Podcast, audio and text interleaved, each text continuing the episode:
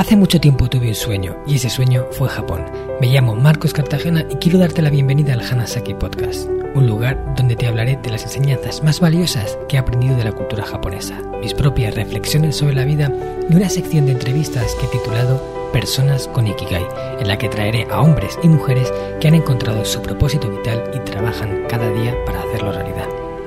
Espero de corazón que disfrutes de los minutos que están por llegar y por último un breve mensaje en japonés que deseo algún día seas capaz de descifrar. Hanami ni seichuste saite.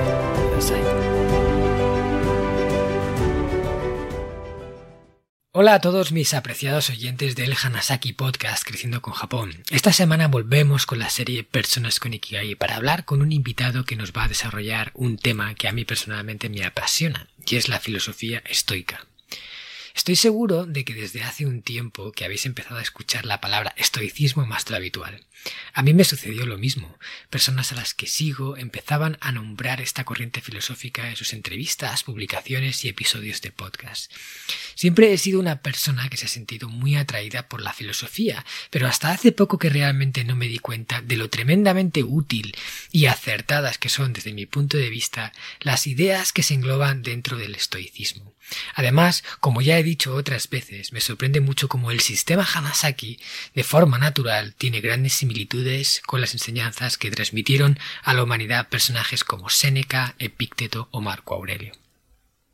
Ya sabéis que hago todos mis esfuerzos por traeros a esta sección a personas que han encontrado su Ikigai, que trabajan cada día por hacerlo realidad y que además poseen una elevada calidad humana. Este es el caso de Pepe García, un profundo estudioso de la filosofía estoica, autor del podcast eh, El Estoico, que hace poco tiempo que nació pero que ha experimentado un crecimiento enorme gracias a una labor sincera y altruista que hace difundiendo estas ideas tan importantes para las personas. Como anécdota os cuento que pocos días antes de descubrir su canal de podcast y empezar a escuchar sus episodios, me contactó para entrevistarme porque una de sus oyentes le había hablado de mí. Me pareció una casualidad tan grande que me mandara ese mensaje justo poco después de haber empezado a seguir su trabajo que de alguna forma esto nos conectó y se convirtió en el caldo de cultivo de la bonita amistad que tenemos ahora. Solo puedo decir de Pepe que es una persona con una gran vocación de compartir aquello que cree valioso, cercana y humilde. Alguien con quien te sientes cómodo desde el primer momento. Muchas gracias Pepe por estar aquí hoy con nosotros en el Hanasaki Podcast. ¿Cómo estás? Muy bien, eh, encantado de estar aquí, la verdad. Gracias a ti por la invitación y joder, desde que hablamos para el mío yo creo que alrededor de noviembre tenía, tenía muchas ganas de, volver a charlar contigo. Así que gracias por invitarme. Sí, desde que hicimos la entrevista para tu canal El Estoico, que por cierto fue una entrevista que me encantó y disfruté mucho, dejaré el, el enlace de la entrevista en las notas del programa ya tenía yo ganas de que vinieras tú aquí, además lo hablamos en ese momento, y dice, te voy a hacer la entrevista de vuelta y ahora lo estamos haciendo en realidad. Sí, sí, sí, nada, yo te digo, yo encantado y tenía muchas ganas de, hablar contigo, eh, así que nada, cuando quieras empezamos. Sí, pues empezamos ya.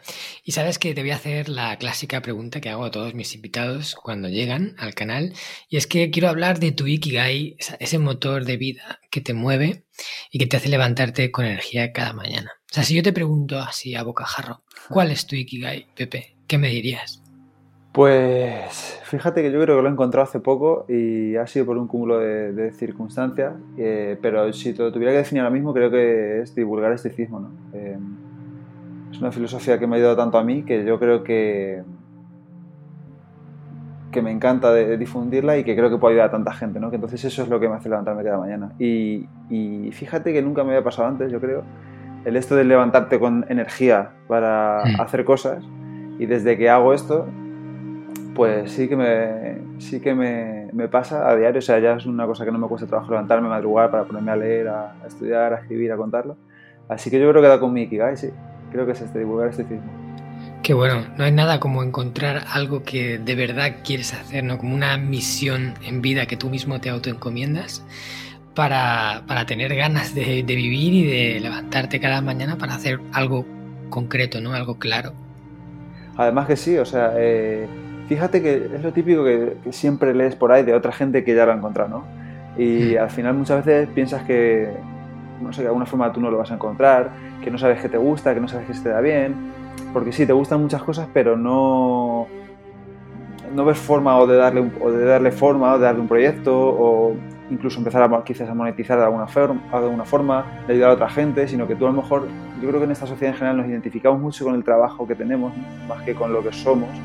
Eh, y muchas veces es como, bueno, es que yo tengo ese trabajo, pero en realidad a mí no, no me gusta nada o no se me da nada bien. Y yo siempre digo a la gente, bueno, ¿tú, ¿qué te gusta hacer en tu tiempo libre?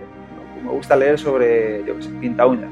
Pues, pues montate un blog de pinta uñas o un podcast sobre pinta uñas y habla de pinta que seguro que hay un montón de gente que quiere escuchar sobre. Y al final el Ikigai aparece de esta forma, ¿no? simplemente yo creo que un poco probando cosas y de repente ves que, un día te ves que estás a lo mejor viviendo de ello o que estás empezando a, ayudar a gente o a, monetizar de alguna forma y dices, voy a seguir por aquí a ver qué tal. Y eso es maravilloso, la verdad. Mm, genial. Bueno, ¿y cómo lo encontraste? O sea, ¿cómo fue que descubriste el estoicismo y por qué se ha convertido en un motor de vida para ti? Pues fíjate que me parece muy curioso que digas lo de motor de vida, porque lo encontré a través de un motor de búsqueda, que fue el de YouTube. Eh, yo estaba viendo vídeos de, no me acuerdo, creo que de Tim Ferris, y al final el, algoritmo de YouTube te empieza a, mostrar vídeos relacionados. Y bueno, viendo el vídeo de Tim Ferris que hablaba del estoicismo, no sé qué, pero tampoco profundizaba demasiado, me empezaron a salir vídeos de Ryan Holiday, que es el gran exponente del estoicismo, o el más conocido, o el que más volumen acapara a nivel estadounidense, pero también mundial. ¿no? Em, empecé a ver vídeos de Ryan Holiday, de estoicismo, y ya, bueno, pues empecé a leer sus libros, ahí hacia Marco Aurelio, las meditaciones, ahora ya estoy profundizando de otra manera, pero fue así como lo descubrí, ¿no? Y es curioso porque muchas veces decimos que las redes sociales son, a veces las criticamos, ¿no? Como que son malas y demás, y al final siempre depende del uso que quieras darle, ¿no? Y yo, por ejemplo, lo descubrí gracias a YouTube, y otro de los máximos expertos en, estoicismo en el mundo, Máximo Pigliucci, lo descubrió gracias a Twitter. O sea que al final eh, las redes sociales eh, hacen muy, muy buen servicio a, la sociedad si sabes usarlo. Mm, así es como lo descubrí y, se ha convertido en el motor de mi vida porque he visto que funciona, básicamente. Em, me parece que, está, que es tan práctico, tiene su, su, teoría detrás, que estoy descubriendo ahora, pero, pero veo que es muy práctico, ¿no? que al final lo que dicen los estoicos, si tú lo pones en práctica, funciona. No siempre a la primera, no siempre a la segunda, no para todo el mundo igual y ni siquiera para todo el mundo, pero en mi caso a mí me está funcionando mucho, me está ayudando a lidiar mucho mejor con cosas que no sabía lidiar o que si me estuvieran ocurriendo ahora como me están pasando no lidiaría con ellas como estoy lidiando. Con técnicas que ya hablaremos ahora más adelante en la entrevista, imagino, pero se convirtió en el motor de mi vida por eso, porque he visto que no es el típico, mm, sin menospreciar a nadie, a nada, el típico de visualiza lo que crees que algún día llegará, sino que es como mucho más, vamos a llamarlo realista o incluso a veces hasta negativo. De alguna forma. Pero básicamente saca de mi vida porque funciona, porque he visto que funciona. Sí, yo también he redescubierto el estoicismo desde hace poco. Eh, digamos que yo sigo a, bastantes personas de las que me voy nutriendo de su conocimiento y, como que de unos meses para atrás, un par de años de aquí, el estoicismo se ha puesto en boca de mucha gente. Y, luego empezado, me empezó a llegar por diferentes vías y dije, ¿qué es esto del estoicismo? Entonces me puse ya a investigarlo más en serio, porque yo había estudiado filosofía en, el instituto y como todo el mundo, pero no me habían enseñado el estoicismo como se está transmitiendo ahora y lo que realmente es. Y yo me quedé alucinado, me dije, ostras, es que el estoicismo está contando lo que ahora en libros de desarrollo personal aparece como lo más puntero, y ya lo decía Epicteto, Séneca o Marco Aurelio hace dos mil años. O sea, que decir, hace dos mil años ya estaban viviendo con un, nivel de pensamiento súper avanzado, que eh, enfoca una forma, un estilo de vida que si sigues, seas quien seas, yo creo que es inevitable que te vaya bien. Porque si aplicas sus principios, mm, te enfocas en lo que dicen, o sea, esta frase, por ejemplo, de Em, no es lo que sucede, sino cómo reaccionas ante lo que sucede, que es tan potente y que hemos escuchado tanto. La, la dijo Epicteto hace dos mil y pico años. que, y como esas muchas otras, cuando, cuando lees las máximas y las frases eh, eh, construidas de Séneca, de Marco Aurelio y demás, te quedas alucinado. Y luego te voy a preguntar sobre esto, ¿vale? Pero para aquellos que no lo conozcan, aunque yo creo que ya es algo que mucha gente sabe de qué va, Pero quiero que nos cuentes así resumidamente. Yo quiero preguntarte cosas que no te hayan preguntado y esto ya te lo habrán preguntado mucho, pero quiero que nos cuentes.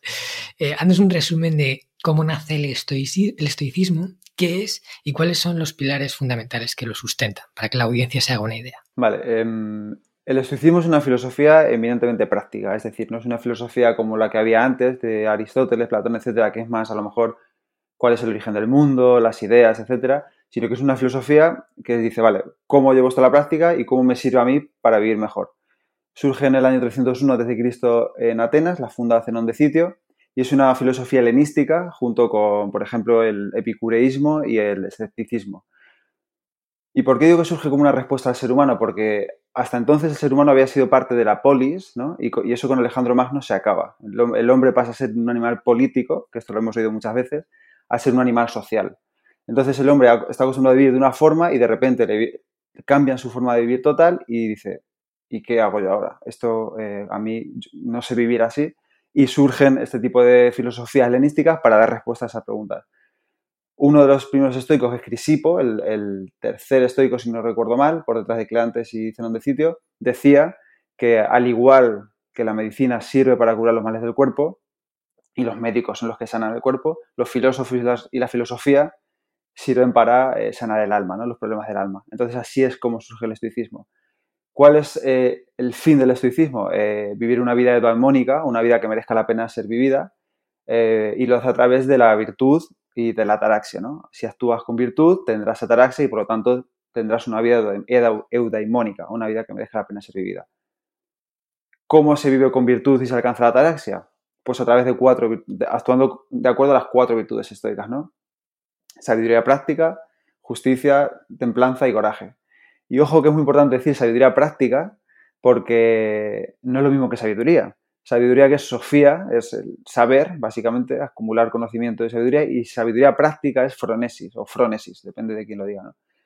Es cómo poner todo ese conocimiento en práctica en la vida real y cómo todo ese conocimiento me sirve a mí para ser más feliz, para ser mejor persona, para alcanzar la, la ataraxia y, vivir una vida hedonómica, ¿no? Entonces, esos son los cuatro pilares básicos del estoicismo que te llevan a vivir una vida así y, por eso digo que surge como una respuesta eh, a, esa crisis del ser humano que pasa a ser más individualista, que es como estamos siendo un poco ahora, ¿no? Quizás. No es una sociedad tan distinta. Vale, antes de que continúes, por aclarar conceptos, cuando dices un, o sea, el ser humano está considerado como un ser político o un ser eh, como has dicho la otra, político y social. ¿Qué diferencia hay entre una y la otra?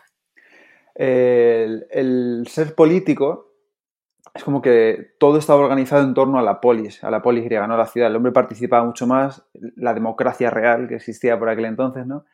De repente eso se acaba. El hombre ya no es todo igual, sino que ya es un súbdito de alguien, en este caso em, empezando por Alejandro Magno, ¿no? que él pensaba que él, quería ser como el rey del mundo. ¿no? Em, en cambio, el animal social eh, que es actuar de acuerdo con nuestra naturaleza para los estoicos, es poner nuestra mente al servicio de la sociedad, ¿no? Actuar como sociedad, pero siempre desde un punto de vista más bajo que lo que es el animal político, eh, eso es actuar de acuerdo a la naturaleza, que es otro de los, eh, de los preceptos del estoicismo, ¿no? O la, idea fundamental.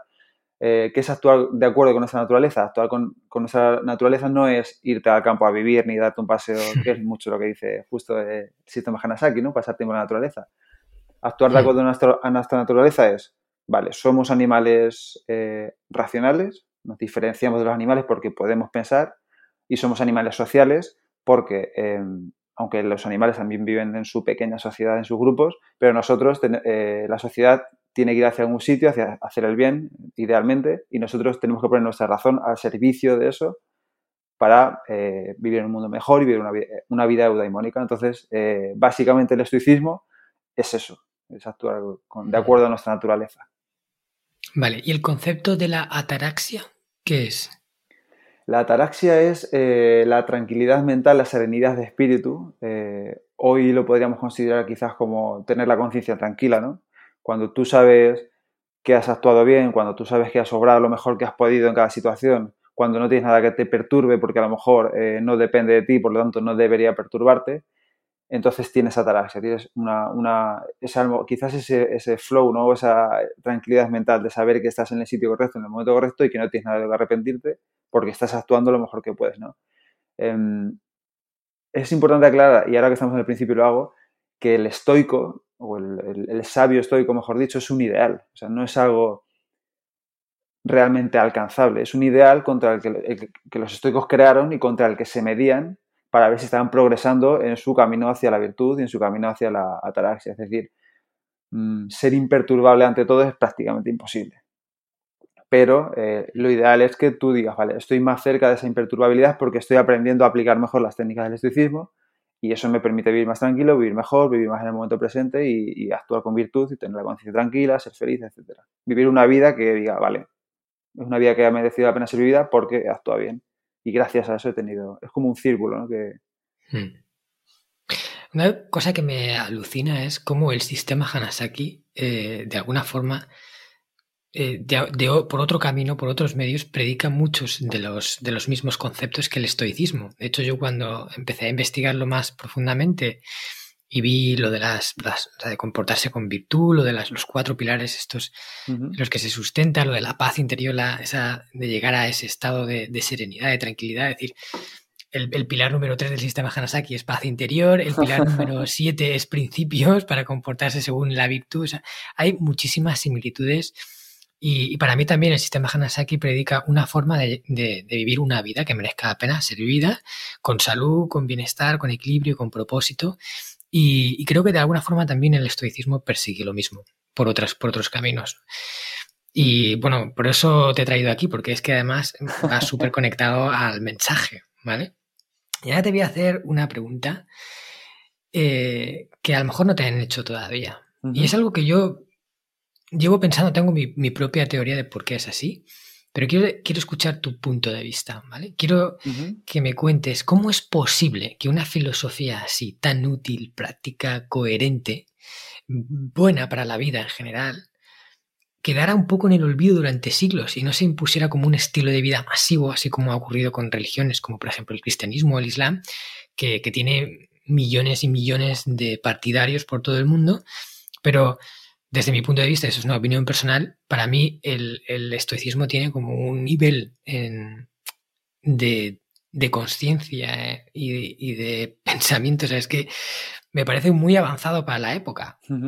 y, desde mi punto de vista, luego, o sea, el ser humano en, el año 1000, o sea, en el año 1500, había como una evolución, realmente estaban más evolucionados de pensamiento los estoicos que luego después. Entonces, ¿qué ha pasado y por qué el estoicismo quedó sepultado y ahora está siendo otra vez rescatado? Porque es como que desde hace 50 años para acá lo están rescatando y lo están poniendo otra vez en la palestra y hay mucha gente que se declara estoica, es decir, yo vivo acorde a los valores estoicos y no me extrañaría, y no te digo que no me extrañaría, que dentro de 50 años el estoicismo sea una filosofía de masas mucho más extendida, porque va por una trayectoria brutal.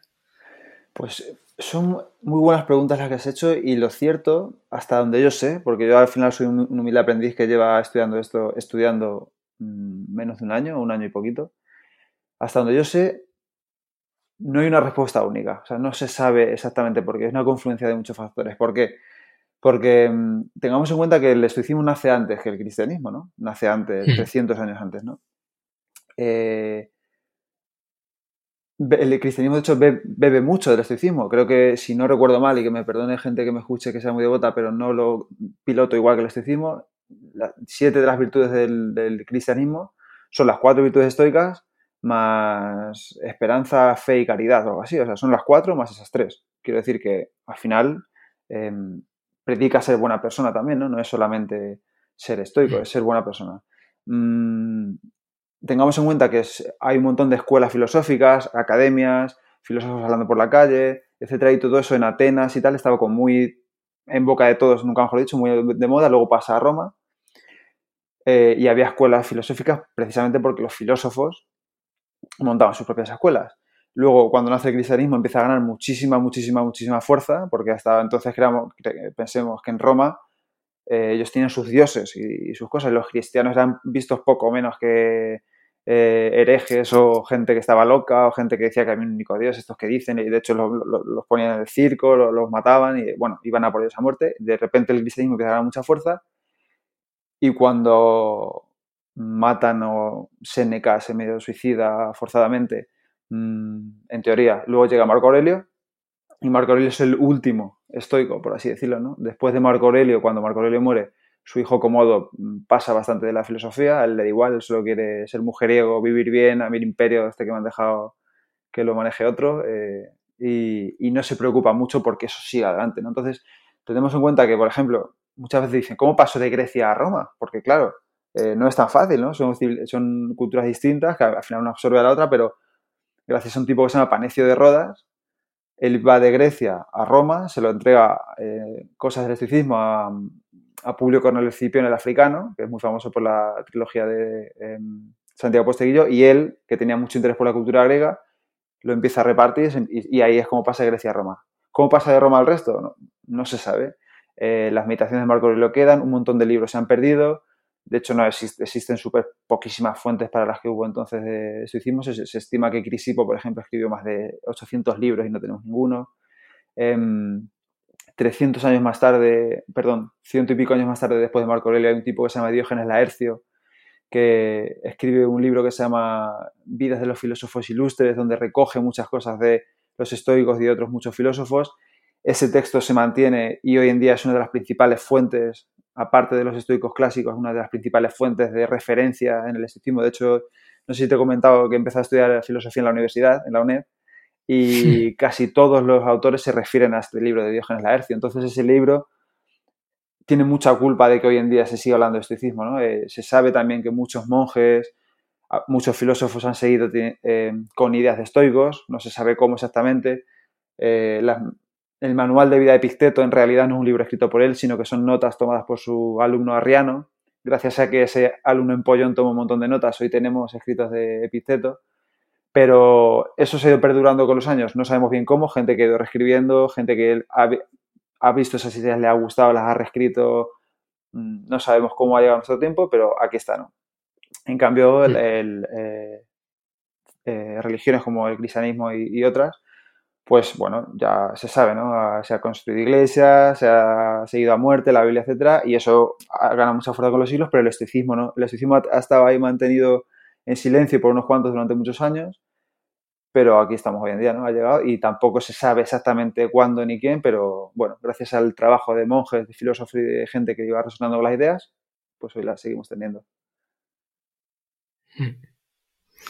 Pues yo creo que si el estoicismo se hubiera convertido como en la forma imperante de vida del ser humano, o sea, como ha sido, por ejemplo, otra, otras vertientes, otras filosofías, otras creo que nos iría mucho mejor ahora de cómo nos va. O sea, el mundo habría avanzado una barbaridad. Es, es una pena que, que, eso se quedara ahí como en el olvido. Hmm. Y, bueno, pero por lo menos no, no, se olvidó del todo y ahora vuelve a resurgir y hay un montón de personas que están divulgando ahora más. Eh, por ejemplo, tu canal no habría tenido la misma acogida hace 20 años que ahora. Y ahora empieza a haber gente que valora esto, que lo, que lo escucha por primera vez y dice, ostras, es que esto es la clave de, de la prosperidad. Está ahí escrito desde hace un montón de tiempo. Y bueno, yo con este podcast quiero sumar un granito de arena a esa difusión de una filosofía que me tiene enganchadísimo. De hecho, el último libro que me he leído es de una persona que tú y yo conocemos, que es Marcos Vázquez, que es un grande de la divulgación, sobre todo en el campo de la, del fitness y de la salud, pero que ya eh, también toca muchos temas, porque es que es una persona que sabe muchísimo y también es un gran defensor del estoicismo. Ha escrito un libro que se llama Invicto, que recomiendo a toda la audiencia porque es, eh, es una joya del, de cómo lo ha sintetizado todo en cosas entendibles, prácticas, eh, todo muy enfocado. Como todo lo que hace. Claro, ¿qué puedo hacer yo para utilizar esto en mi favor? Y ahí lo tienes todo. Es una guía para iniciarse en el estoicismo muy buena. Y, en definitiva, me parece una pasada. ¿Vale? Bueno, pues vamos a ponernos con cosas que la gente se pueda llevar. O sea, quiero que la gente termine esta entrevista y, pueda mañana o incluso minutos después empezar ya a aplicar algo. Y te voy a preguntar, desde tu punto de vista, tú que llevas estudiando esto bastante tiempo, ¿cuáles son los cinco hábitos o las cinco prácticas estoicas que más puede ayudar a una persona en su día a día? Si tú cogieras cinco, ¿vale? ¿Cuáles me dirías? Uf, pues es difícil escoger solo cinco, ¿no? Pero hmm. para mí es fundamental el diario estoico, ¿no? El diario filosófico, eh, que consiste en... Esto es mucha reflexión, ¿no? El estoicismo también es reflexión, porque al final se trata de mejorar uno, a uno mismo y al final sin reflexión no hay mejora, yo creo. Pero, por ejemplo, el diario estoico este es, por las mañanas te levantas y dices, ¿qué quiero conseguir hoy? Mm, y te pones tus objetivos del día, ¿no? Unos cuantos. Mm, ¿Qué me lo va a impedir? ¿Qué dificultades voy a tener? ¿Qué dificultades voy a encontrar? Y las pones, ¿no? Entonces dices, vale, este día ya lo tengo más o menos planificado, voy a hacer las cosas, ¿no? Eso es por la mañana y por la noche, cuando antes de acostarte quizás un ratito o antes de irte a dormir o cuando tengas un rato antes de la cena, lo que tú quieras, te apartas un momento, te vas a tu habitación, coges tu diario y, y te haces tres preguntas. ¿Qué he hecho bien? ¿Qué he hecho mal? ¿Y qué puedo hacer de forma distinta? ¿Qué he hecho bien? de lo que me he propuesto este día, he dicho, vale, pues todo lo que me he propuesto lo he conseguido, no he perdido el tiempo, he estado presente, he sido amable, he gestionado mis dificultades, etc. Este que he hecho bien es simplemente una palmadita en el hombro, bien hecho, sigue así. Hmm. ¿Qué he hecho mal? No es para castigarnos, es para aprender de los errores, ¿no? Por ejemplo, mm, he perdido mucho el tiempo en Instagram, eh, he contestado mal a no sé quién, no he tenido paciencia, he perdido los papeles en no sé dónde, bueno, no he conseguido todo lo que quería porque me he puesto demasiados objetivos, por ejemplo. ¿Qué podría hacer mejor o de forma distinta la próxima vez? Es técnicas concretas que digas, vale, he fallado por esto, o sea, he perdido, por ejemplo, un, ejemplo concreto, he perdido mucho tiempo en Instagram, mañana voy a dejar el móvil en otra habitación o mañana le voy a dar el móvil a mi mujer para que me lo guarde mientras yo trabajo, por ejemplo. Entonces, ese diario estoico es por la mañana, por la noche, todos los días si es posible para reflexionar sobre cómo puede hacer mejor. Lo recomendaban muchos estoicos, entre ellos eh, Séneca, Episteto, no sé si Galeno, el médico de, este, de Marco Aurelio también lo, recomendaba hacer esa práctica, visualizar tu día, bueno, visualizar el día, qué, vas a hacer, revisar el día, qué he hecho bien, qué he hecho mal, qué puede hacer mejor. Esa es la primera práctica. Segunda práctica estoica que podemos hacer, por ejemplo, em, y esta es una que estoy descubriendo recientemente, llevar nuestro propio Enquiridion. Un Enquiridión es un pequeño manual de notitas donde nos pongamos frases que necesitemos recordar en momentos claves. ¿no? Eso es lo que recomendaba, por ejemplo, Epiceto a sus alumnos. Mm, decía, vale, si tú vas a comer y tienes problemas con la comida, ponte una notita que sea, mm, come con moderación. ¿Vale? Pues tú antes de ir a comer te pones esa nota y dices, come con moderación. Vale, pues voy a comer tranquilamente. Es un recordatorio, ¿no? Al final son recordatorios. Mm, si estás muy agobiado, estás muy estresado por el trabajo, mm, una nota que sea, por ejemplo, yo tengo una así, que pone, la tengo aquí además, pone, calma Pepe, esto que te parece tan importante y tan urgente, en realidad no lo es tanto. Lo único que te importa de verdad es la familia y la salud. ¿Vale? Entonces, es leer esto mientras estoy trabajando y estoy súper agobiado digo, es verdad, no te agobies tanto. Eh, respira un poquito, sigue trabajando y ya está. Eso es otra práctica estoica, los inquiridiones. vale, em, pero antes de que sigas, ¿Y cómo la, cómo la haces? Decir, ¿son notas que llevas encima en una libretita o, la, y, y, cómo sabes cuándo leer cada una? ¿Cómo te organizas tú, por ejemplo, en tu caso? Eh, vale, yo las hago, he escrito tres o cuatro notitas de estas cortitas, algunas otras más largas, y las intento hacer siempre por la mañana. a ver, la escribí hace, por ejemplo, 10 días porque son problemas que, me, que son recurrentes, ¿no? Entonces, hmm. como son problemas recurrentes, quiero, solución, quiero una solución fácil recurrente a un problema recurrente. Entonces, la escribo en un momento de calma cuando no esté invadido por mis emociones. O sea, si la escribes bajo situación de estrés, pues seguramente no sea muy objetiva. Y pongo, me pongo una, nota lo más objetiva posible. Si en el caso de que... Y, cuesta porque cuesta encontrar tu voz también, ¿no? Al principio suena muy robótico. Entonces, en ese caso, te puedes poner una frase de un estoico que te guste. Mm, las cosas no son, no son las cosas lo que te molestan, sino tu percepción sobre ellas. Te la escribes y cuando a lo mejor estés muy, eso, por la mañana, en un momento tranquilo, con calma, con tu café, un momento objetivo, eh, si trabajas en casa, yo por ejemplo trabajo en casa, eh, la tengo encima de la mesa para mirarla, que, esté a la vista si es posible, porque me acuerdo de mirarla. Si acaso no, eh, te la puedes llevar en, tu en un bolsillo, una nota, si vas a, por ejemplo, a comer con algunos amigos. Si yo, por ejemplo, tengo problemas de comida en el sentido de que como con mucha ansia y cuando estoy en una mesa a lo mejor me pongo a comer y no presto atención a la conversación. Y eso, pues a mí me afecta, o sea, no me gusta hacerlo. Entonces, si vas a comer, te dices, vale, voy a comer, me poner una notita y que me ponga, come con moderación y presta atención a la mesa. Entonces yo a lo mejor antes de comer, pues lo que sea, tienes un momento, te apartas un momento, vas al baño, lo que sea, lees la nota y te vas con esa idea a la mesa. Y dices, vale, voy a comer con moderación. mm, si voy a dar una charla como esta, una conversación como esta, me leo una notita antes de la conversación que diga, Pepe, habla despacio, porque cuando te emocionas no pronuncias bien y la gente no te entiende. Por ejemplo. esos son problemas recurrentes que yo tengo. Como, como ves, como, yo tengo, de hecho, una de las razones por las que empecé el podcast es esa, tengo un problema de dicción. Y ahora que me estoy acordando estoy intentando pronunciar mejor. Seguramente ya me había ido antes varias veces.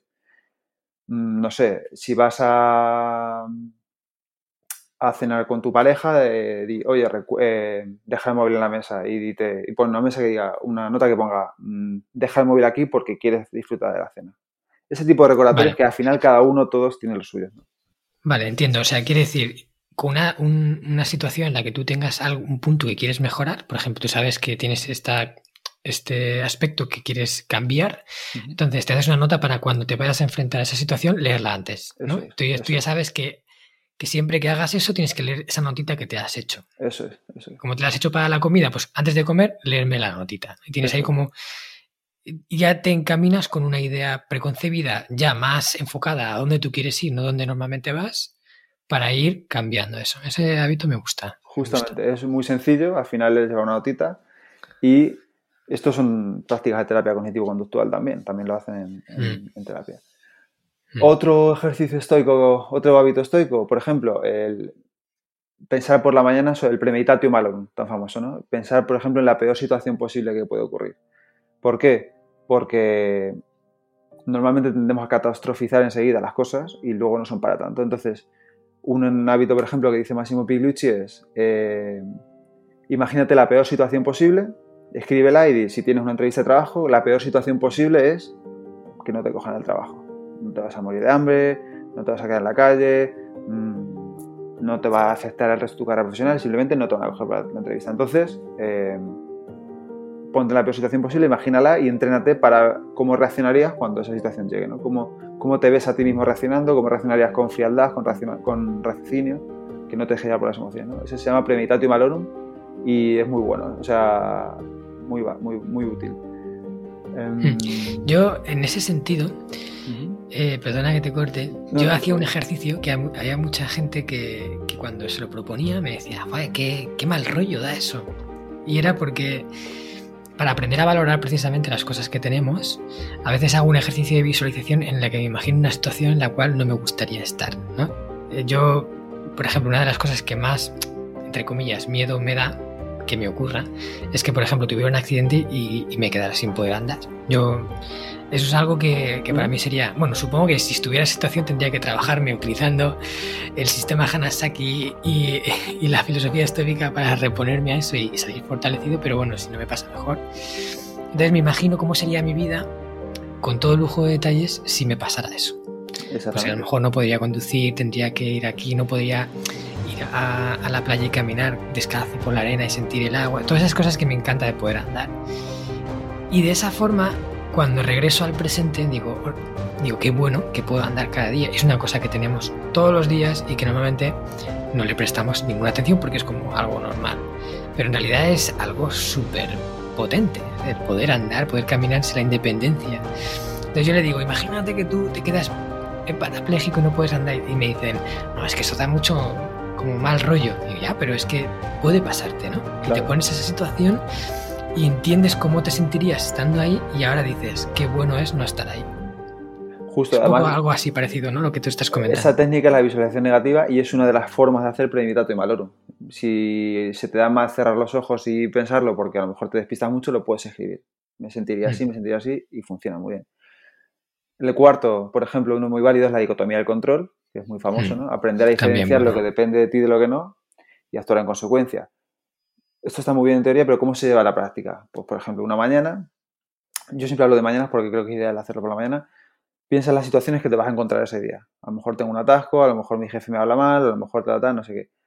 En una columna de medio pon mmm, qué depende de mí en esa situación, de mi situación depende de esto, depende de lo otro, y luego en la tercera columna a la derecha, qué no depende de mí en la situación. O sea, te haces tres columnas. Situación, qué depende de mí y qué no depende de mí.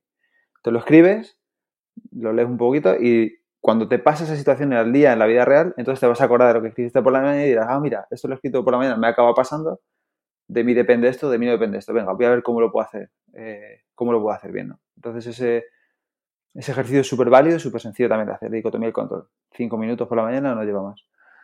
Y luego, otro ejercicio muy bueno, por ejemplo, es el practicar la atención plena, ¿no?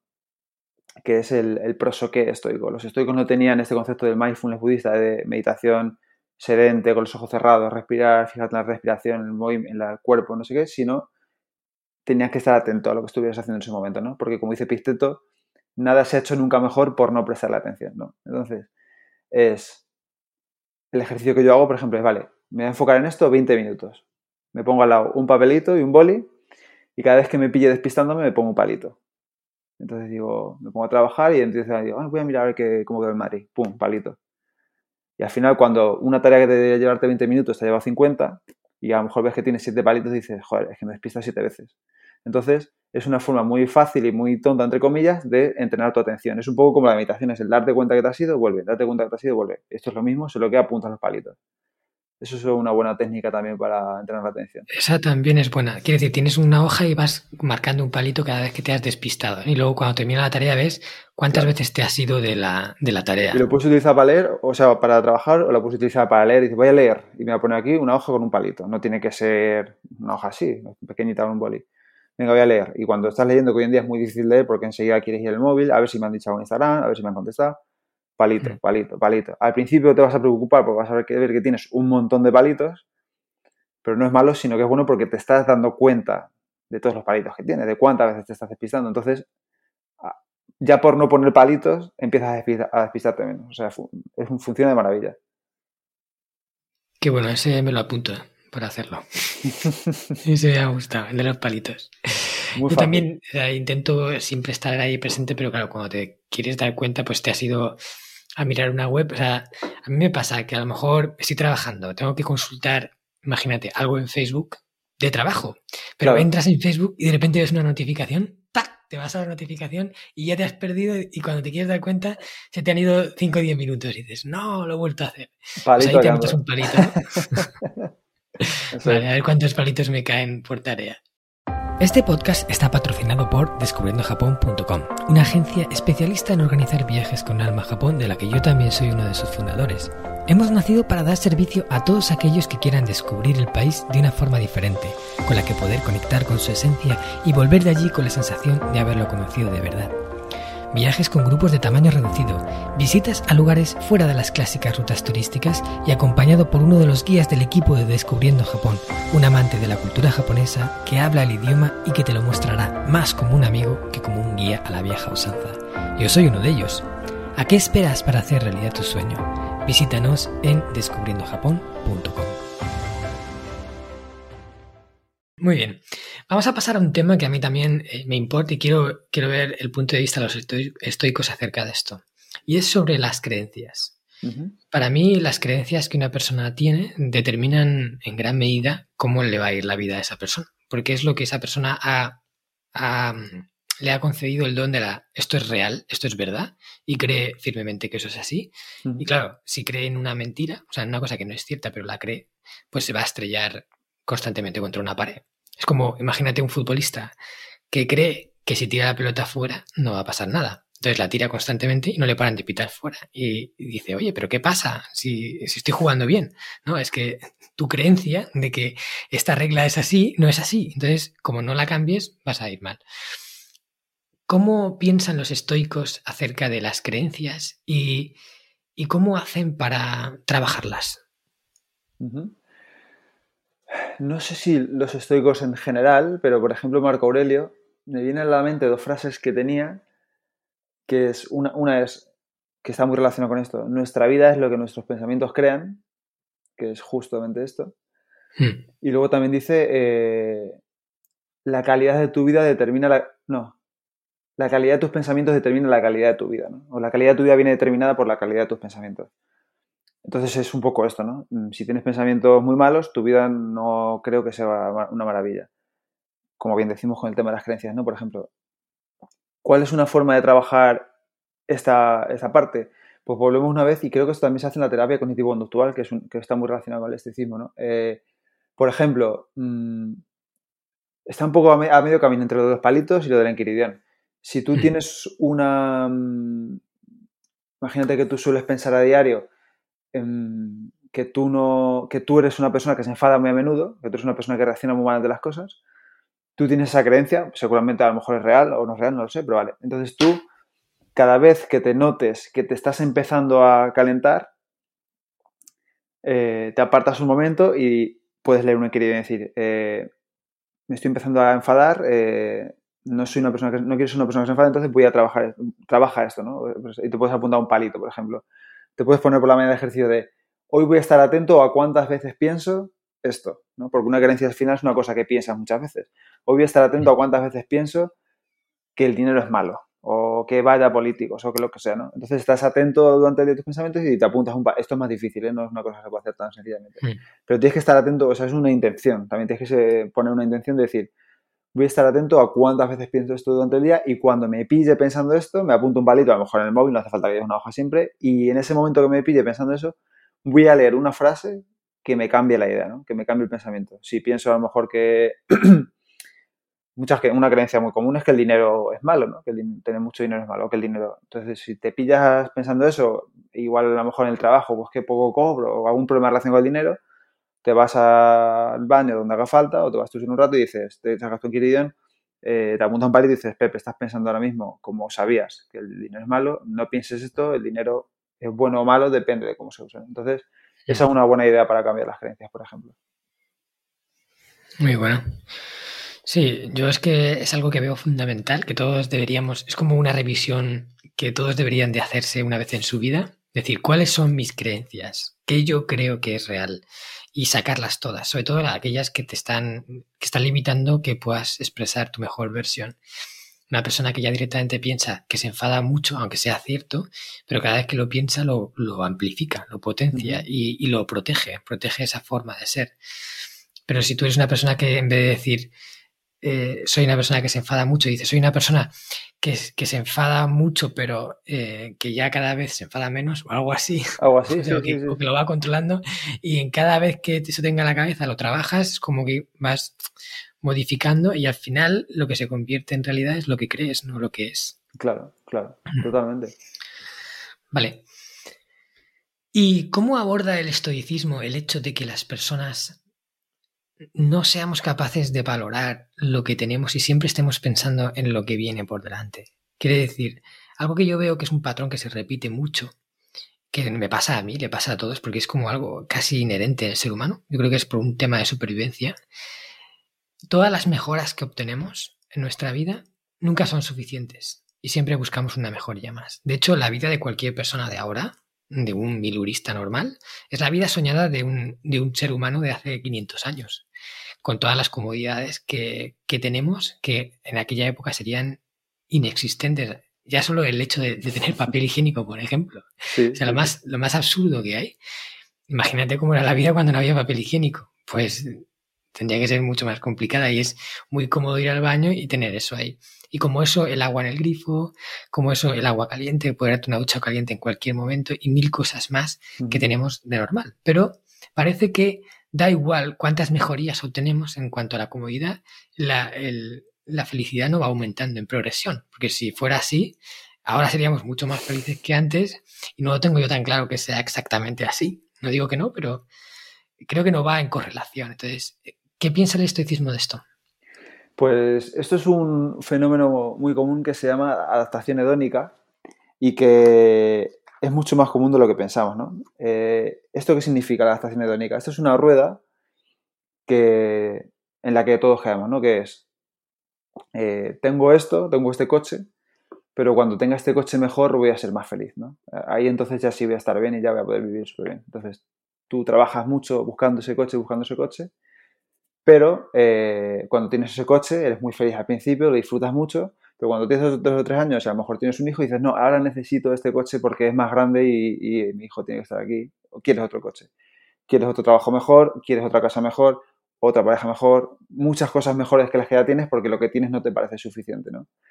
Em, entonces los estoicos dicen, por ejemplo, Seneca y Marco Aurelio, si no recuerdo mal, dicen que todo lo que, que, todo lo que tienes lo tomes como algo pasajero porque un día la fortuna te lo, es un préstamo de la fortuna que un día te lo va a reclamar sin previo aviso, ¿no?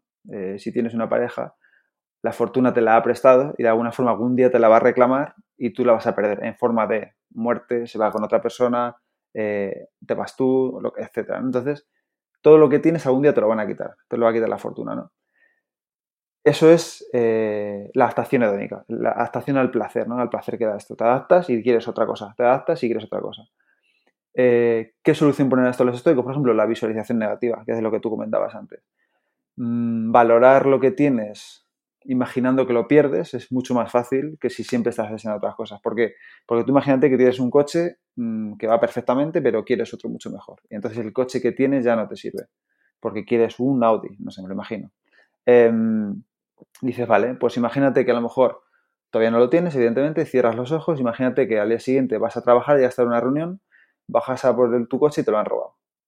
Y dices, uff, ahora ya no tengo el coche, Mm, imagina todos los problemas que eso acarrea, tienes que poner denuncia a la policía, gastar la reunión, eh, mil historias, y dices, joder, qué suerte tengo de tener por lo menos este coche, ¿no? Em, imagínate que no le das valor a una cosa como por ejemplo, puede ser tener piernas y andar, ¿no? Cierra los ojos, imagínate que, que te amputan las piernas y que tienes que andar en silla de ruedas el resto de tu vida. Seguro que valoras bastante más las piernas de lo que lo, lo valorabas antes. Mm, imagínate, decía, esto lo decía Epicteto si no recuerdo mal, eh, cada vez que le des un beso a tu hijo eh, por la noche, recuerda que podría no despertar, ¿no? Recuerda que es mortal y podría no despertar. A Marco Aurelio se le murieron ocho hijos, o sea que fíjate si, eh, si esto es real. Mm, vale, pues si tú, imagínate, ya que sé, que no, que quieres una pareja más guapa, más feliz, más alta, más no sé qué, imagínate que te, que te levantas antes que ella y cuando vas a despertarla está muerta. Imagínatelo, porque un día puede pasar. O sea, esto lo hablamos como si no quisiéramos verlo, pero esto un día puede pasar, ¿no? Entonces, eh, esta es la solución que proponen los estoicos. Yo he cogido este libro porque, si me permites, te voy a leer tres líneas de Séneca que habla justamente de esto, ¿no? Dice, la vida está suficientemente equipada, pero nosotros nos mostramos ansiosos de su equipamiento. Nos parece que nos falta algo y siempre nos lo parecerá. El vivirlo bastante no lo otorgan los años, sino nuestra actitud, ¿no? O sea, eh, siempre nos va a parecer que nos falta algo, pero la vida está equipada, tienes, ya tienes lo que necesitas, ¿no? Entonces así es como, como trabajan los estoicos esto. Imagínate que pierdes lo que ya tienes. Hmm. Es que me parece, vamos, que hace ya dos mil años estuvieran pensando estas cosas, es, es alucinante. Eh. Es que no dejo de... de hecho, en el libro del estoico de mm, Invicto pone un montón de, citas, de Epicteto, sobre todo de Epicteto Séneca y de Marco Aurelio. Y cada cita es una perla. Y dices, madre mía, es que es ¡pum! Una, una cantidad de conocimiento en una frase y una verdad que soluciona problemas actuales del día a día. O sea, es una cosa que, que da igual que fuera antes, que ahora mismo solventa los mismos problemas que solventaba en la, antigüedad del ser humano. Es que tú además coges este libro que lo he leído, que es de las cartas a Lucilio de Séneca, y este libro, si lo abro al azar de aquí, ahora mismo seguro que te encuentro otra frase que es como esta. Y si lo abro por aquí también, y si lo abro por aquí, o sea, es increíble. este libro es increíble, por ejemplo. Y con el de hecho, todo me, me, lo he comprado hace poco. Voy allá, o sea, yo estoy en la fase de que ya he leído a los de ahora y quiero empezar a leer al origen. Y me he comprado el de las, las cartas a Lucilio de Séneca y las meditaciones de Marco Aurelio. Maravilloso. Para empezar a meterme ahí en la materia. Vale, pues muchas gracias. Yo en este sentido, así como, punto a añadir, hay un hábito que también eh, recomiendo a la gente, por ejemplo, en las, mentorías que hago del programa Reinvención Hanajin, en las que les ayudo a vivir más acorde al sistema Hanasaki y tener una vida mejor, les recomiendo que un, un, tip que es agradece las mejoras, que es agradece las mejoras, ¿no? Entonces, todo aquello que recientemente, o, no recientemente, pero que, haya pasado de una cosa A a una cosa B mejor, cuando la estés disfrutando, mejorala. O sea, agradecela en ese momento. Es una forma de recordarte que eso antes no lo tenías y ahora sí, y, que, que, deberías de disfrutar de eso. Por ejemplo, yo tenía un portátil antes, hace ya tiempo, un portátil que iba lentísimo y que me hacía pasar eh, malos momentos, porque a mí me ponía nervioso tener que perder tiempo porque el ordenador estuviera pensando. Y al final, pues dije, mira, esto es una herramienta de trabajo fundamental, tengo que tener un, buen ordenador. Y me compré un buen portátil de estos con disco duro sólido que va como un rayo y que lo hace todo enseguida, al clic. Y claro, cuando te das pistas, vuelves a la normalidad, como si tener ese portátil era lo normal. Y en realidad no, porque antes estabas con algo que te estaba entre comillas, fastidiando. Entonces, muchas veces, cuando estoy trabajando, digo, gracias por tener este portátil. Mientras estoy trabajando. Claro. Entonces, te cambias de piso. Y cuando estás en un piso nuevo, que estás ahí mejor, con más espacio, eh, cada vez que te acuerdes de que estás en el piso nuevo, di gracias por estar en el piso nuevo. Y es una forma de traer abajo, de, no dejar que se suba arriba como esa adaptación etónica, sino volverla a traer aquí abajo y decir, esto podría no tenerlo. De hecho, una, cosa que se me ocurre, que quizás la puedas añadir en tu mentoría, que es mejor, que es añadir al añadir, es eh, si te has comprado un ordenador nuevo que va muy bien, eh, por ejemplo, puedes ponerte un POSIT en la pantalla o cuando hagas que diga, un ingredient que diga agradece eh, tener un ordenador nuevo porque, mira, Podrías meterlo. Qué buena esa. porque a lo mejor no te acuerdas, pero si lo ves escrito en el portátil, pues te acuerdas inevitablemente. Sí, sí. Es verdad, ponerte como mensajitos ahí para, para acordarte de esas cosas. Claro, es que la mente es muy capulla y no mm. siempre te vas a acordar de las cosas, porque a lo mejor vas a encender el ordenador y vienes de no sé dónde y no te acuerdas de, del pedazo de ordenador que tienes. ¿no? Claro, totalmente. te dispersas y te olvidas de, de ese tipo de cosas. Muy bien. Me lo anoto.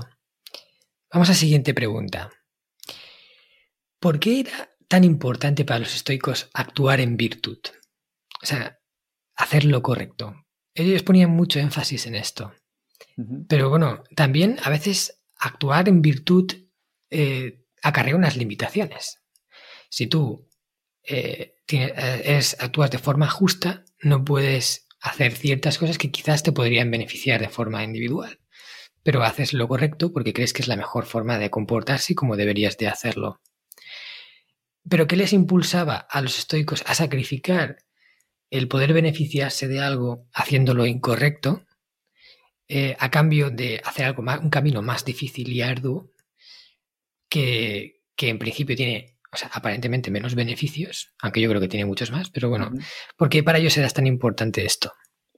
Pues tú me has dado un poco la respuesta, ¿no? Eh, y al final es por, alcanzar la ataraxia, ¿no? Porque al final dices, si, em, si yo me puedo beneficiar de esto, pero luego lo voy a estar dando vueltas en la cama, no tendría que haberlo hecho como me beneficiado, al final es perjudicial de alguna forma, ¿no? es un ejercicio tan simple como el, yo qué sé, imagínate que te apetece comerte un croissant de chocolate porque está muy rico, pero tú sabes que no tienes que hacerlo porque estás a dieta, ¿no? Y te lo comes, eh, Mm, a ver, en realidad no le estás haciendo daño a nadie, pero si tú te has dado una palabra, le estás, estás faltando esa palabra y, sabes que es malo para ti a largo plazo, entonces te comes la galleta de muy rica, pero luego vas a estar con el run run dos horas de que no tenías que haberte comido la galleta. Entonces, al final, prefieres actuar bien porque te va a traer tranquilidad mental, ¿no? Y de hecho, una técnica que utilizan muchos los estoicos para esto es actúa como si alguien te estuviera viendo, ¿no? Cuando estés solo, imagínate eh, que alguien te está viendo. Si alguien te estuviera viendo, ¿estarías haciendo esto? Eh, seguramente no. Actúa como si tus paredes fueran transparentes, dicen. Eh, por ejemplo, otra técnica es, imagínate a alguien, tu mentor, o si tienes un coach, imagínate que es tu coach. Imagínate que tú te has comprometido con esa persona a actuar con virtud, a actuar bien, a actuar siempre lo mejor que puedas.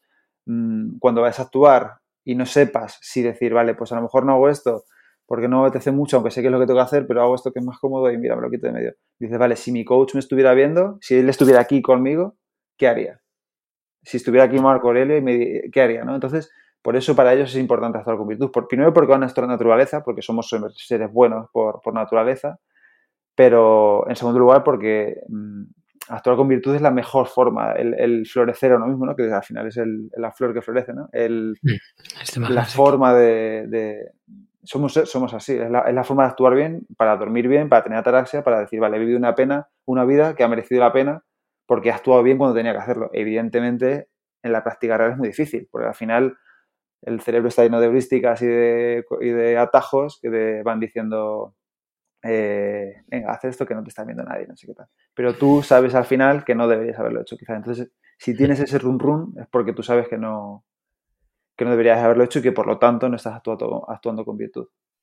Claro, cuando no actúas en virtud es difícil tener esa conciencia tranquila y esa paz eh, completa, ¿no? Que es la ataraxia para los, para los estoicos. Mm. Genial. Y bueno, ya lo has, creo que ya lo has comentado un poco, pero quiero que entremos también en la parte que me parece muy importante de eh, la práctica del memento mori de los estoicos. Cuéntanos qué es y cómo podemos utilizarla cada día. ¿Por qué es importante hacerla? Vale. Pues la práctica de Memento Mori es justo. Memento Mori es una expresión latina que significa recuerda que vas a morir, recuerda tu muerte, recuerda que eres mortal. Em, que es justo para ponerte un poco los pies en la tierra y combinarte a actuar, a hacer lo que sabes que tienes que hacer. ¿no? Al final, yo creo que somos seres procrastinadores por naturaleza y pensamos que no nos vamos a morir nunca. ¿no? Entonces, hay dos tipos de procrastinación. Una la que mm, tiene deadline, la que tú tienes que entregar algo y siempre lo para el final, pero los proyectos importantes de la vida no suelen tener deadline. ¿no? El deadline es la muerte. Entonces, si tú quieres hacer algo importante con tu vida y, y, no lo haces porque ya lo haré mañana, no sé qué, a lo mejor hay un día que no llega mañana. Entonces, recordarte la muerte constantemente es una buena forma de, de ponerte un deadline, de decir, oye, que si la vida se me puede acabar ya mismo, la quiero haber vivido así quiero irme a la tumba sin haber em, hecho esto que quiero hacer, sin haberlo intentado. Es un recordatorio de que, de que a lo mejor te queda menos tiempo del que piensas y de que quizás en vez de, mirarlo, de pasarlo mirando Instagram deberías eh, ir hacia tu Ikigai, por ejemplo, hacia tu propósito de vida, hacia mejorar la vida de alguien. También utilizaban mucho para poner los pies en la tierra a la gente. ¿no? Eh, esto se dice que cuando un emperador romano o un general romano venía de una gran batalla, venía de ganar una gran guerra, le hacían un triunfo en Roma, ¿no? por las calles de Roma todo el mundo le vitoreaba y le decía que grande era y le festejaba. Y entonces el emperador iba así como muy henchido y, y tenía aquí un consejero al oído que le iba diciendo memento mori, memento mori, memento mori, en el sentido de no tanto de acuérdate de la muerte, en el sentido de haz las cosas ya, sino recuerda que eres mortal, recuerda que no eres un dios, recuerda que no eres más que nadie, recuerda que tú también te vas a morir un día, entonces no te flipes mucho. Entonces tiene un poco mm. ese doble sentido, pero hoy en día yo creo que como ninguno somos emperadores, el sentido más práctico es el de, oye, recuerda que a lo mejor tú crees que te vas a morir en 40 años, pero a lo mejor te mueres en 3 semanas. Si te fueras a morir en 3 semanas, mm, harías lo que estás haciendo ahora.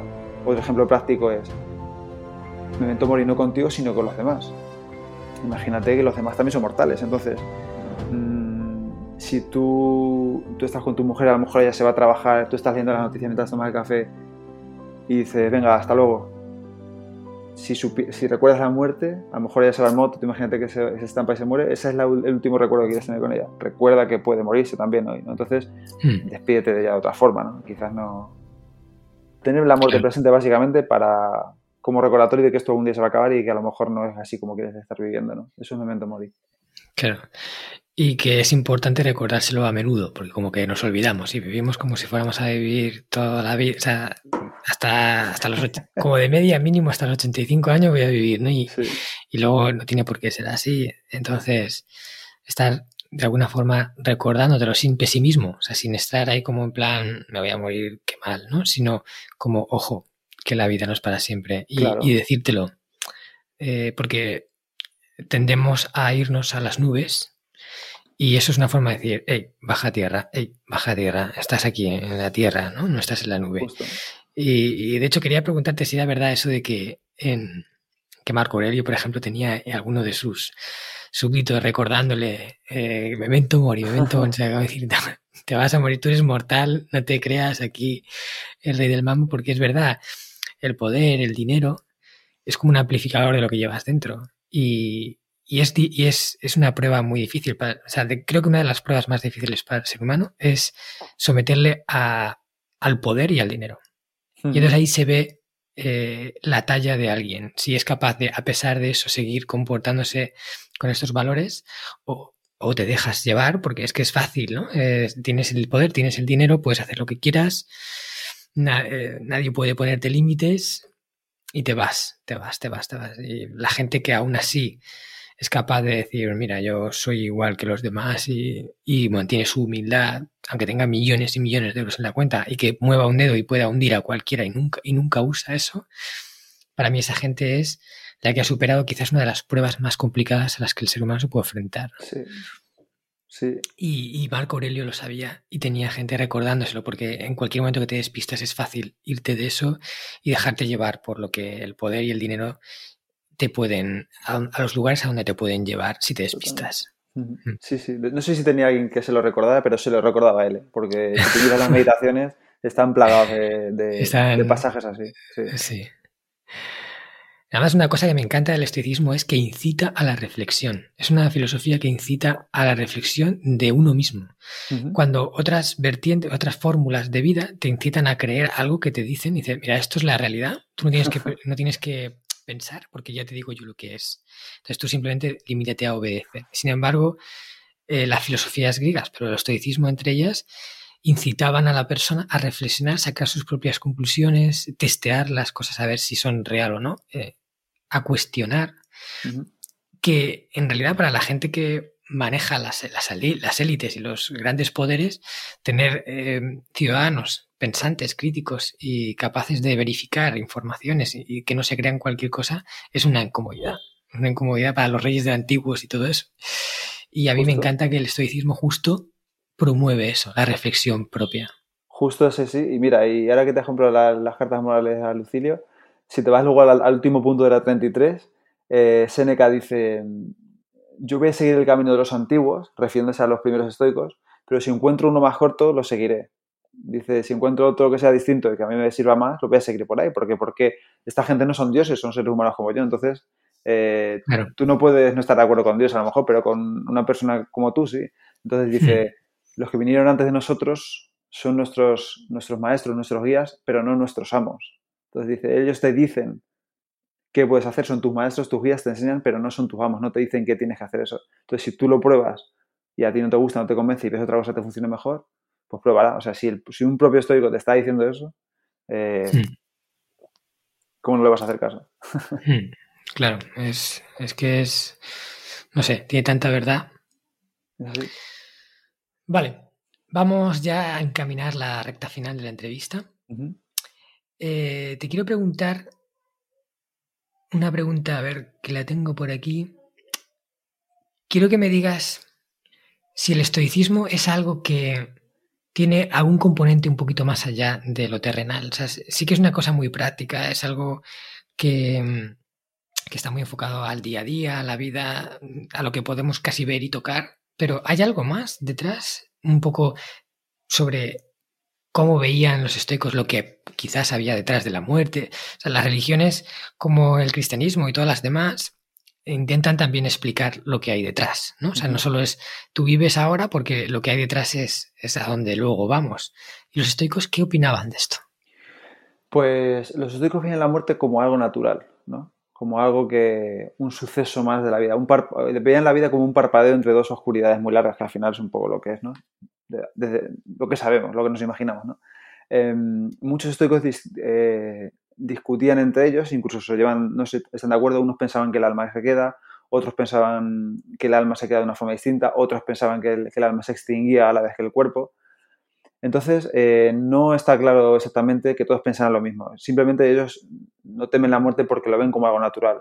Tenían una cosa que se llama la teoría del, del eterno retorno, que es una cosa que estoy estudiando ahora y no la comprendo del todo, pero es algo así como el eterno retorno es algo que tú cuando tu vida muere, el mundo implosiona y vuelves a nacer y vuelves a vivir la misma vida. Ellos pensaban que todo era un, eterno retorno.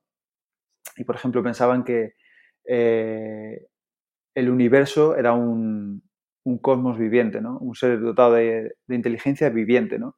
Hoy en día sabemos que no es así, hoy en día sabemos, gracias a la biología y a la química, sabemos que el universo em, es una serie de causas y efectos que se llama ley de la naturaleza y que no es un ser eh, viviente ni que es inteligente, ¿no? Entonces los estoicos pensaban que todo lo que te pasaba era, para, era en beneficio de ese ser viviente, ¿no? Entonces de ahí viene un poco el concepto de amor fati, ¿no? El, el sentido de mm, todo lo que te pasa debes aceptarlo y debes además aceptarlo con alegría, porque aunque no sea bueno para ti, de alguna forma estás contribuyendo al bien mayor del cosmos, del logos. Entonces, eh, todo lo que te pasa tienes que, aceptarlo con alegría. Eso, eso, es lo que pensaban ellos de que, por ejemplo, si se muriera un hijo tuyo, eh, tú tienes que alegrarte porque de alguna forma estás contribuyendo al bien superior del logos. ¿no? Eh, hoy en día sabemos que eso no es así, entonces, por lo tanto, si te muere un hijo, no puedes alegrarte porque, porque estás contribuyendo a, un plan superior. ¿no? Esa es un poco la metafísica estoica, más o menos, en resumen grande. De ahí, por ejemplo, eh, te lo cuenta con una, una, una, metáfora muy buena que dice que tú te imagines que tú eres un pie, ¿no? Tú eres un pie, el universo, el logos, eso es un cuerpo. Entonces el cuerpo tiene que llegar a casa. Pero el cuerpo para llegar a casa tiene que pasar por una calle que está embarrada. Entonces tú eres el pie y tienes que pasar por el barro. dices, yo no quiero pasar por el barro, y dices, ya, pero es que es bueno para el logos porque el logos tiene que llegar a casa, ¿no? Entonces, eh, esa es un poco la metáfora de, Amor Fati y eso es un poco en lo que creían los estoicos, más o menos. Vale. Bueno, afortunadamente los estoicos, bueno, creo que no tenían la verdad en todo, porque sería ya increíble. Ya de dos mil años ya te explicaban todo. Y, bueno, yo no sé si esto es cierto o no, pero algo me dice que no. Pero bueno, me, me gusta ver que hay algo más allá, o sea, que no solo estaban en la, en la, parte que se podía ver y tocar y, practicar y hacer, sino que también incluso iba un poquito más allá en, en cuál es la, el fin último de la existencia del ser humano, que es una gran pregunta que todos nos hemos, o sea, que la humanidad se ha venido haciendo a lo largo de toda su historia, que todavía queda por resolver, porque no hay una respuesta que se pueda verificar eh, que es cierta, entonces hay muchas vertientes, pero bueno, ellos tenían la suya. Mm. Sí, sí, además, bueno, la metafísica estoy es compleja y estoy empezando a estudiarla ahora en la carrera, ¿eh? o sea que mm. si me haces esta pregunta dentro de seis meses, a lo mejor te la respondo más elaborada. vale, me la anoto para hacerte la pregunta. Vale, ya terminando, quiero hacerte una pregunta que ya no sé si con todo lo que hemos contado eh, podrá tener respuesta o no, pero me gustaría que nos contaras algo valioso de los estoicos, aplicable, que no hayas contado hasta ahora y que no esté tan escuchado, algo así como un poco más, porque bueno, alguien que ya sepa, o haya leído algún libro de estoicismo, todos estos conceptos, muchos de ellos ya los ha, los ha leído o, o los conoce. Entonces, ¿hay algo ahí eh, no tan manido que puedas compartirnos? Em, sé que es una pregunta, te estoy poniendo en un aprieto. Sí, sí, por eso la estoy pensando. Em, no lo sé, en realidad siempre hablamos casi de lo mismo. Eh, y de hecho he gastado una bala antes que hubiera sido buena lo de que los estoicos se contradecían a sí mismos, ¿no? Esto no es algo que todo el mundo sepa. bueno, es verdad. Sí, quizás eh, puedo decir alguna, por ejemplo, que lo de que los estoicos eh, venían de los cínicos, de alguna forma. ¿no? no es una escuela que sea original totalmente, se le haya ocurrido a alguien, sino que embebe mucho de otras. ¿no? Eh, cuando Zenón de su fundador, que al parecer era un bollante comerciante, que le iba bastante bien las cosas, él sufre un desembarco, llega hasta Grecia y a él le, hablan muy bien de Sócrates, ¿no? Dice, y no, es que le hablen muy bien de, Sócrates, perdón, se encuentra, le dan un libro de Sócrates. Empieza a leer y dice a un, al librero, ¿dónde puedo encontrar a, alguien como esta persona? Y dice, mira, pues ese que pasa por ahí detrás, síguelo. Y ese que pasaba por detrás era, si no recuerdo mal, era Crates, el cínico. Em, entonces Zenón empezó como a entrenarse con él, a seguir su filosofía, pero no le gustaba, porque decía que tenía mucho mucha, mucha práctica, pero no había ninguna teoría, ningún sentido detrás. ¿no? Para quien nos esté escuchando y no sepa lo que es, los cínicos eh, eran gente que es lo que se piensa que los estoicos son. Eh, cuando se tiene un malentendido sobre los estoicos, muchas veces se cree que son los cínicos. Por ejemplo, vivir con lo menos posible. ¿no? Eh, había un, un, cínico, no recuerdo cuál era, si era Diógenes o. Bueno, no recuerdo cuál era, Antístenes. Bueno, el caso es que él vivía como. Se dice que vivía en un barril. ¿no? Y que no necesitaba nada. Entonces él bebía agua de un cazo. Hasta que un día vio a un niño que bebía agua de un charco y dijo, anda, si no necesito el cazo, puedo beber agua directamente con las manos. Entonces, esa era la idea de los cínicos que se piensa que son los estoicos. Entonces, Zenón de Sitio vio ahí que eso a él no le interesaba y que no había ningún fundamento físico eh, teórico detrás y él empezó a beber de otras, em, de otras escuelas, como por ejemplo eh, el epicureísmo, el escepticismo, empezó a fundamentar todo. Entonces el estoicismo viene un poco ser una mezcla, por así decirlo muy generalmente, de, de un poco todas esas. Entonces, pues eso quizás no lo he dicho nunca, yo creo, y no sé si se sabe tanto. Qué bueno. Bueno, pues gracias por darnos ahí una, una, nota. Yo creo que no, que eso ya es un tema ya más que sale de lo típico. Genial. Pues voy con ese punto diferencial en este episodio. Muchas gracias. Vale. Pues antes ya de pasar al cuestionario Crecemos Juntos, en el que te voy a hacer una serie de preguntas flash para ver cómo tú a nivel personal haces para crecer, ¿vale? En cuanto a libros, películas y, demás eh, aspectos que tú utilizas. Quiero preguntarte, ¿dónde la gente puede encontrarte si quiere saber más sobre Pepe García o el estoico? Aunque yo voy a poner todos los enlaces en las notas del programa para que le interese, pero bueno, cuéntanoslo tú aquí para quien no esté oyendo. Pues eh, en el estoico.com. Allí tengo todos los enlaces a mi, a mi podcast, a mi canal de YouTube, a mis redes sociales, el Estoico ESP en todas, eh, y luego también a mi Patreon, que es un sitio donde cuelgo contenido diario aparte, que lo que hago es contenido de lunes a viernes, eh, siempre subo un post y un podcast que no subo en ningún otro sitio y lo que hago es justo un poco lo que estamos haciendo aquí, ¿no? Cada podcast un día y cada podcast tiene una perlita. Entonces no te sobrecargo la cabeza con muchas cosas, sino que cada día te doy una, una, teoría y una práctica y, eso es mi Patreon. Entonces el Patreon también puede encontrarlo ahí en, en el estoico.com todo. Claro, genial. Eso los que quieran convertirse en mecenas del podcast, además apoyarte y encima llevarse un contenido premium que no está en ningún lado, pues que se hagan de Patreon. Yo lo recomiendo mucho. Vale, pues vamos allá. Pasamos al cuestionario Crecemos Juntos. La primera pregunta es, ¿cuál es el libro de desarrollo personal? Me imagino que será algo relacionado con los estoicos que más te ha aportado. Pues mira, vamos a dejar totalmente de lado los estoicos, ¿vale? Por decir uno distinto me aportó muchísimo El hombre más rico del mundo de Rafael Vidac. Me flipó ese libro, me encantó. Eh, por todo lo que cuenta, ¿no? Como, todo lo que cuenta, como lo cuenta a través de un cuento, de narrativa, es crecimiento personal a través de narrativa, y ese libro me flipó. El hombre más rico del mundo. Que a pesar del título, que parece que es alguien que te va a enseñar cómo montar un Amazon, eh, no, no tiene nada que ver. Muy bueno. Vale, genial. ¿Y cuál es la película que más te ha inspirado? Una película que te haya aportado valor, que te haya enseñado algo que se haya quedado marcada ahí en tu recuerdo.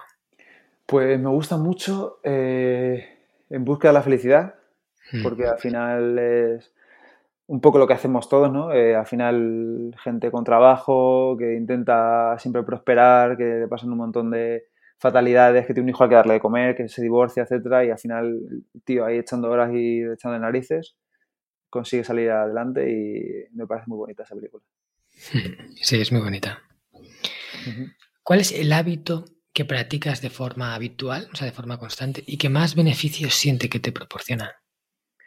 Pues eh, yo diría que la meditación, porque me ayuda a todo lo demás, ¿no? Al final eh, me ayuda a ser más consciente de la dicotomía del control, me ayuda a ser más consciente de cuándo estoy perdiendo el tiempo, me ayuda a ser más consciente de cuándo me estoy enfadando, me ayuda a ser más consciente de cómo estoy hablando ahora, me ayuda a ser más consciente de cuando hago deporte, de mis movimientos. Yo creo que la meditación es la, base, ¿no? Yo creo que, que lo que más me ayuda. Genial. ¿Y cuál es el aforismo que según tu opinión contiene la enseñanza más valiosa? Una frase de estas, pues típica de las que decía Epicteto, Seneca o Marco Aurelio, que tienen miles, una muy potente que a ti especialmente te, te haya llegado. Pues voy a decir una de Marco Aurelio porque me siento muy identificado con ella, que es eh, no te preocupes por el futuro, porque te encontrarás con él de ser preciso con las mismas armas con las que ahora enfrentas el presente. Entonces, para los que nos preocupamos mucho por el futuro y siempre pensamos que es algo ahí que nos va a superar, eh, Marco Aurelio dice, bueno, tú hoy es un futuro, algún día fue un futuro que te asustaba mucho y para que y hoy veas que no es para tanto.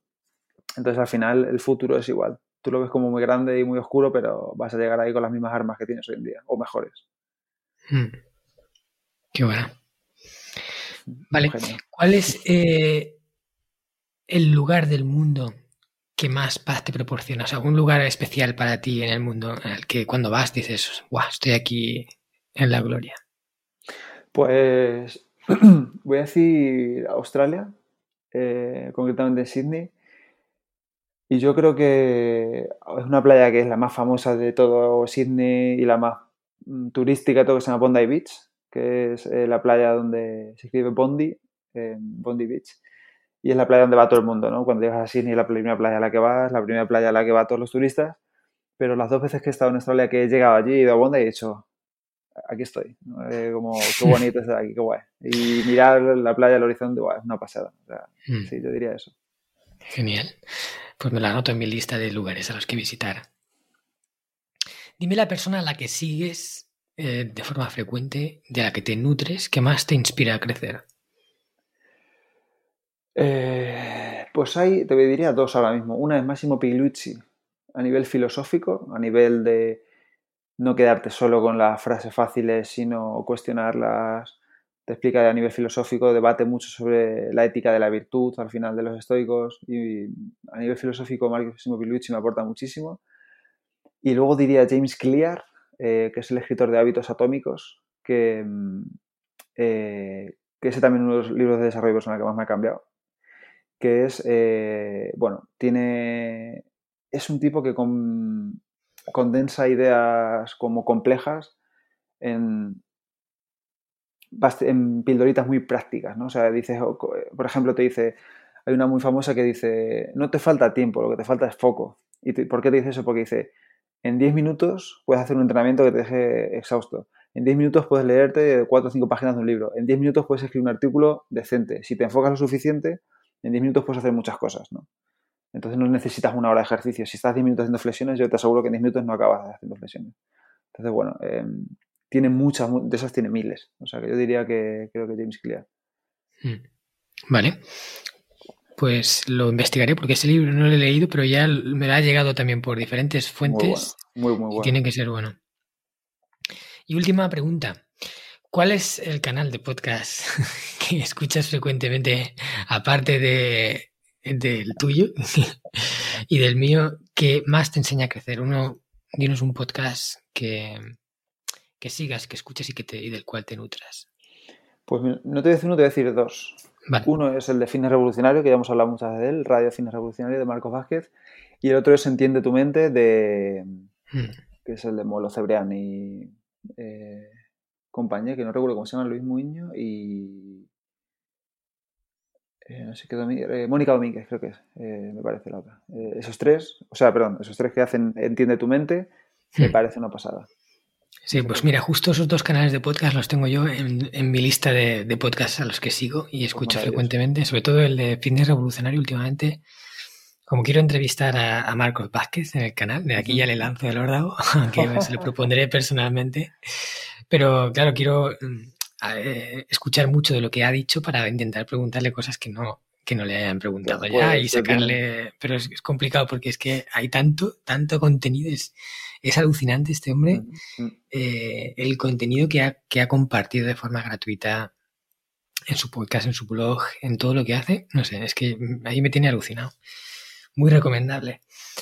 Pues Pepe, hasta aquí hemos llegado. Mil gracias por tu tiempo. Sí, bueno, cortos.